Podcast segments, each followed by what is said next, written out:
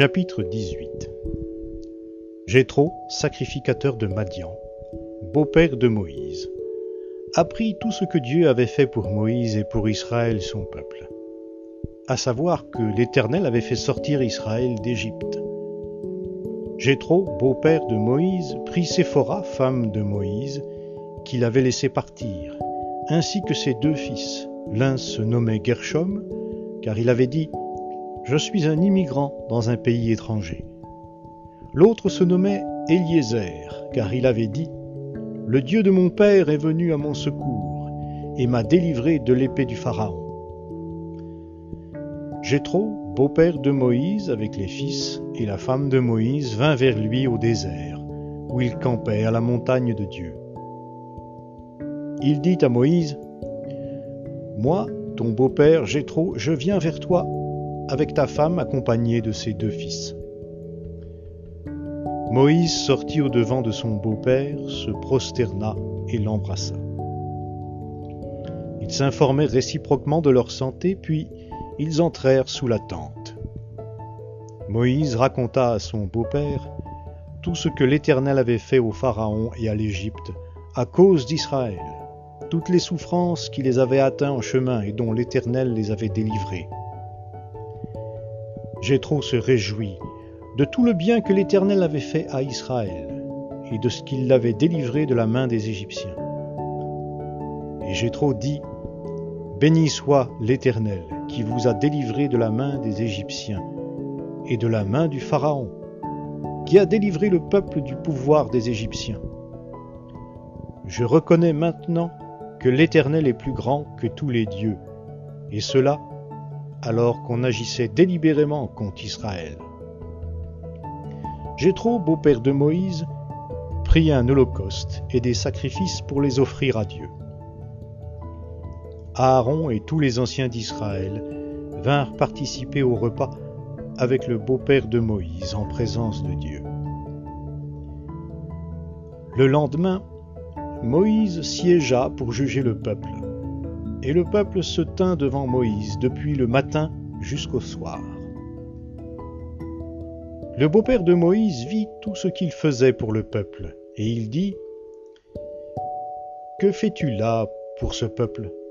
Pourquoi sièges-tu seul? Et tout le peuple se présente-t-il devant toi depuis le matin jusqu'au soir? Moïse répondit à son beau-père, C'est que le peuple vient à moi pour consulter Dieu. Quand ils ont quelque affaire, on vient devant moi.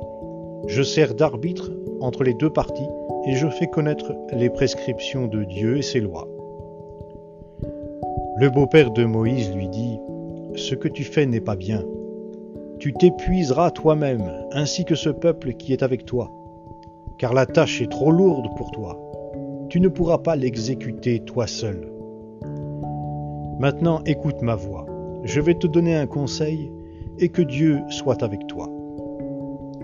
Représente le peuple auprès de Dieu et porte toi-même les affaires devant Dieu. Explique-leur les prescriptions et les lois, et fais-leur connaître le chemin qu'ils doivent suivre et l'œuvre qu'ils doivent faire. Discerne parmi tout le peuple des hommes de valeur, craignant Dieu, des hommes attachés à la vérité et qui haïssent le gain malhonnête. Établis-les sur eux comme chefs de mille, chefs de cent, chefs de cinquante et chefs de dix. Qu'ils jugent le peuple en tout temps, qu'ils portent devant toi toute affaire importante et qu'ils jugent eux-mêmes les affaires secondaires. Allège ta charge et qu'ils la portent avec toi. Si tu fais cela et que Dieu te donne des ordres, tu pourras tenir bon, et tout ce peuple parviendra en paix à destination. Moïse écouta la voix de son beau-père et fit tout ce qu'il avait dit. Moïse choisit des hommes de valeur parmi tout Israël et les établit à la tête du peuple. Chef de mille, chef de cent, chef de cinquante et chef de dix. Ils jugeaient le peuple en tout temps. Ils portaient devant Moïse les affaires difficiles et jugeaient eux-mêmes toutes les affaires secondaires. Moïse laissa partir son beau-père, qui s'en alla dans son pays.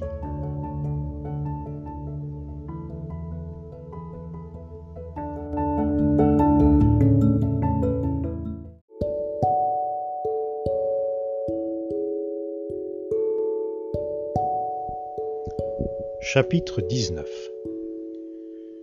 Le troisième mois, après leur sortie du pays d'Égypte, les Israélites arrivèrent ce jour-là au désert du Sinaï. Partis de Réphidim, ils arrivèrent au désert du Sinaï et campèrent dans le désert. Israël campa là, vis-à-vis de la montagne. Moïse monta vers Dieu. L'Éternel l'appela du haut de la montagne en disant, Voici ce que tu diras à la maison de Jacob et que tu annonceras aux Israélites.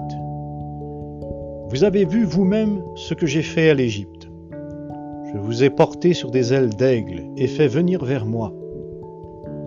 Maintenant, si vous écoutez ma voix et si vous gardez mon alliance, vous m'appartiendrez en propre, entre tous les peuples, car toute la terre est à moi. Quant à vous, vous serez pour moi un royaume de sacrificateurs et une nation sainte. Voilà les paroles que tu diras aux Israélites. Moïse vint appeler les anciens du peuple et mit devant eux toutes ces paroles, comme l'Éternel le lui avait ordonné. Tout le peuple unanime répondit, Nous ferons tout ce que l'Éternel a dit. Moïse répéta les paroles du peuple à l'Éternel. L'Éternel dit à Moïse, Moi, je viendrai vers toi au plus épais de la nuée, afin que le peuple entende quand je te parlerai, et qu'il ait aussi toujours confiance en toi. Moïse rapporta les paroles du peuple à l'Éternel. L'Éternel dit à Moïse, Va vers le peuple, sanctifie-le aujourd'hui et demain, qu'ils nettoient leurs vêtements, qu'ils soient prêts pour le troisième jour. Car le troisième jour l'Éternel descendra aux yeux de tout le peuple sur le mont Sinaï. Tu fixeras au peuple des limites tout alentour, en disant Gardez-vous de monter sur la montagne ou d'en toucher le bord Quiconque touchera la montagne sera puni de mort. On ne portera pas la main sur lui, mais on le lapidera, ou bien on le percera de flèches. Bête ou homme, il ne restera pas en vie. Quand la corne de bélier retentira, ceux-ci monteront sur la montagne. Moïse descendit de la montagne vers le peuple. Il sanctifia le peuple et ils nettoyèrent leurs vêtements. Il dit au peuple, Soyez prêts dans trois jours, ne vous approchez d'aucune femme. Le troisième jour au matin, il y eut du tonnerre, des éclairs et une épaisse nuée sur la montagne. Le son du corps retentit fortement, et tout le peuple qui était dans le camp se mit à trembler. Moïse fit sortir le peuple du camp à la rencontre de Dieu, et ils se placèrent au bas de la montagne. Le mont Sinaï était tout enfumé, parce que l'Éternel y était descendu au milieu du feu. Cette fumée s'élevait comme la fumée d'une fournaise, et toute la montagne tremblait avec violence. Le son du corps retentissait de plus en plus fortement. Moïse parlait, et Dieu lui répondait à haute voix. Ainsi l'Éternel descendit sur le mont Sinaï, sur le sommet de la montagne, et Moïse monta. L'Éternel dit à Moïse, Descends, avertis solennellement le peuple, de peur qu'il ne se précipite vers l'Éternel pour regarder et qu'il n'en tombe un grand nombre que les sacrificateurs eux-mêmes qui s'approchent de l'Éternel se sanctifient aussi, de peur que l'Éternel ne cause des pertes dans leur rang. Moïse dit à l'Éternel, Le peuple ne pourra pas monter sur le mont Sinaï, car tu nous as solennellement avertis en disant, Fixe des limites à la montagne et sanctifie-la. L'Éternel lui dit, Va, descends tu monteras ensuite avec Aaron. Mais que les sacrificateurs et le peuple ne se précipitent pas pour monter vers l'Éternel, de peur qu'ils ne causent des pertes dans leur rang. Moïse descendit vers le peuple, et lui parla.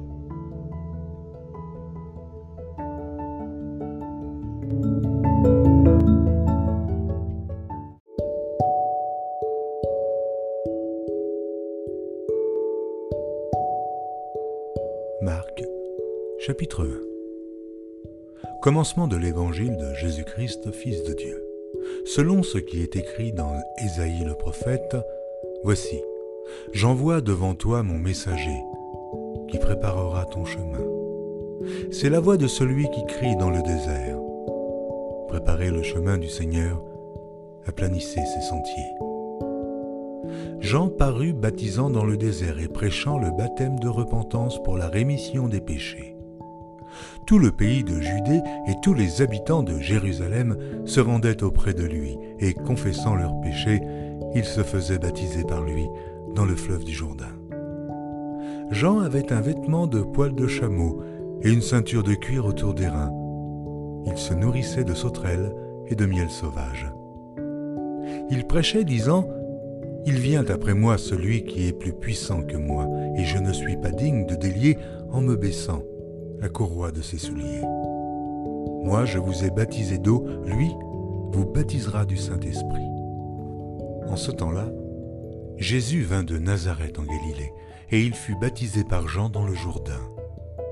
Au moment où il sortait de l'eau, il vit les cieux s'ouvrir et l'Esprit descendre sur lui comme une colombe. Et une voix fit entendre des cieux ces paroles, Tu es mon Fils bien-aimé, en toi j'ai mis toute mon affection. Aussitôt l'Esprit poussa Jésus dans le désert, où il passa quarante jours, tenté par Satan. Il était avec les bêtes sauvages, et les anges le servaient. Après que Jean eut été livré, Jésus alla dans la Galilée prêchant l'évangile de Dieu. Il disait, Le temps est accompli, et le royaume de Dieu est proche. Repentez-vous et croyez à la bonne nouvelle. Comme il passait le long de la mer de Galilée, il vit Simon et André, frères de Simon, qui jetaient un filet dans la mer, car ils étaient pêcheurs. Jésus leur dit, Suivez-moi, et je vous ferai pêcheurs d'hommes. Aussitôt ils laissèrent leur filet et le suivirent.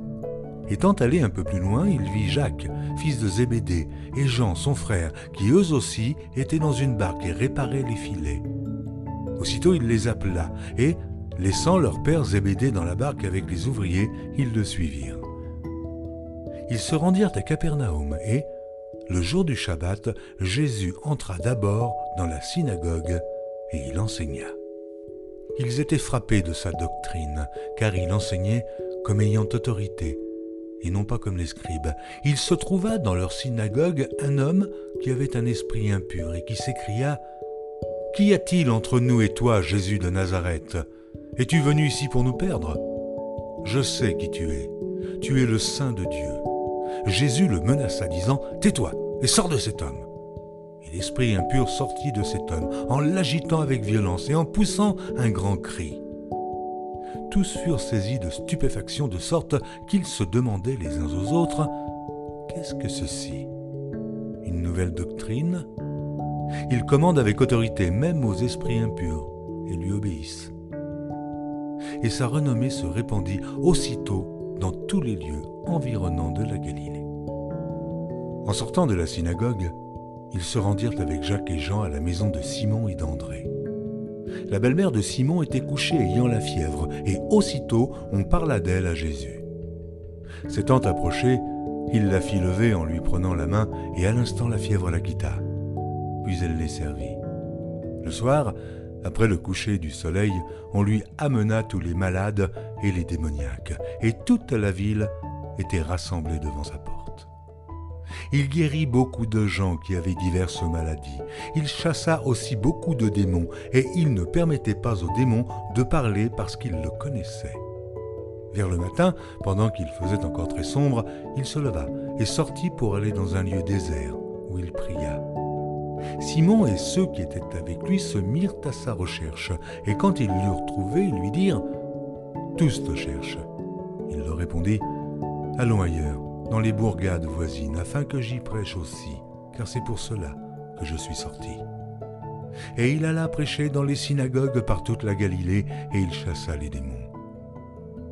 Un lépreux vint à lui et, se jetant à genoux, il lui dit d'un ton suppliant, Si tu le veux, tu peux me rendre pur. Jésus, ému de compassion, étendit la main, le toucha et dit, Je le veux, sois pur. Aussitôt la lèpre le quitta et il fut purifié. Jésus le renvoya sur le champ avec de sévères recommandations et il lui dit, Garde-toi de rien dire à personne, mais va te montrer au sacrificateur et offre pour ta purification ce que Moïse a prescrit, afin que cela leur serve de témoignage.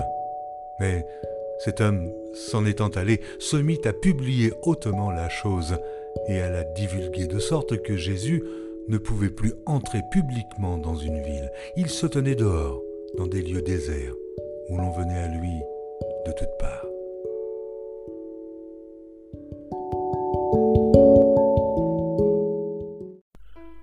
Psaume 22 Au chef des chantres, sur Biche de l'aurore. Psaume de David. Mon Dieu, mon Dieu, pourquoi m'as-tu abandonné et t'éloignes-tu sans me secourir, sans écouter mes plaintes? Mon Dieu, je prie le jour et tu ne réponds pas, la nuit et je n'ai point de repos. Pourtant tu es le Saint, tu sièges au milieu des louanges d'Israël. En toi se confiaient nos pères, ils se confiaient et tu les délivrais. Ils criaient à toi et ils étaient sauvés, ils se confiaient en toi et ils n'étaient point confus. Et moi, moi je suis un ver et non un homme, l'opprobre des hommes et le méprisé du peuple. Tous ceux qui me voient se moquent de moi, ils ouvrent la bouche, secouent la tête. Recommande-toi à l'Éternel, l'Éternel le sauvera, il le délivrera puisqu'il l'aime. Oui, tu m'as fait sortir du sein maternel, tu m'as mis en sécurité sur les mamelles de ma mère. Dès le sein maternel, j'ai été sous ta garde, dès le ventre de ma mère, tu as été mon Dieu. Ne t'éloigne pas de moi quand la détresse est proche, quand personne ne vient à mon secours. De nombreux taureaux sont autour de moi, des taureaux de Basan m'environnent. Ils ouvrent contre moi leur gueule, semblables au lion qui déchire et rugit. Je suis comme de l'eau qui s'écoule, et tous mes os se séparent. Mon cœur est comme de la cire, il se fond dans mes entrailles. Ma force se dessèche comme l'argile, et ma langue s'attache à mon palais. Tu me réduis à la poussière de la mort. Car des chiens m'environnent. Une bande de scélérats rôde autour de moi. Ils ont percé mes mains et mes pieds.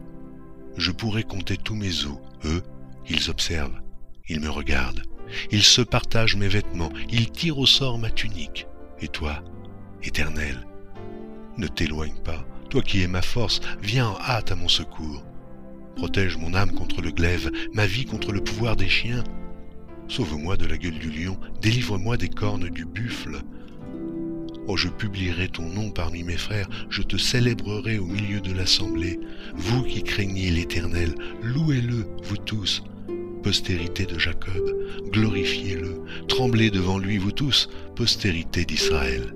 Car il n'a ni mépris, ni dédain pour les peines du misérable et il ne lui cache point sa face, mais il l'écoute quand il crie à lui. Tu seras dans la grande assemblée l'objet de mes louanges, j'accomplirai mes vœux en présence de ceux qui te craignent. Les malheureux mangeront et se rassasieront, ceux qui cherchent l'Éternel le célébreront, que votre cœur vive à toujours. Toutes les extrémités de la terre penseront à l'Éternel et se tourneront vers lui. Toutes les familles des nations se prosterneront devant ta face car à l'Éternel appartient le règne, il domine sur les nations. Tous les puissants de la terre mangeront et se prosterneront aussi. Devant lui s'inclineront tous ceux qui descendent dans la poussière, ceux qui ne peuvent conserver leur vie. La postérité le servira, on parlera du Seigneur à la génération future. Quand elle viendra, elle annoncera sa justice, elle annoncera son œuvre au peuple nouveau-né.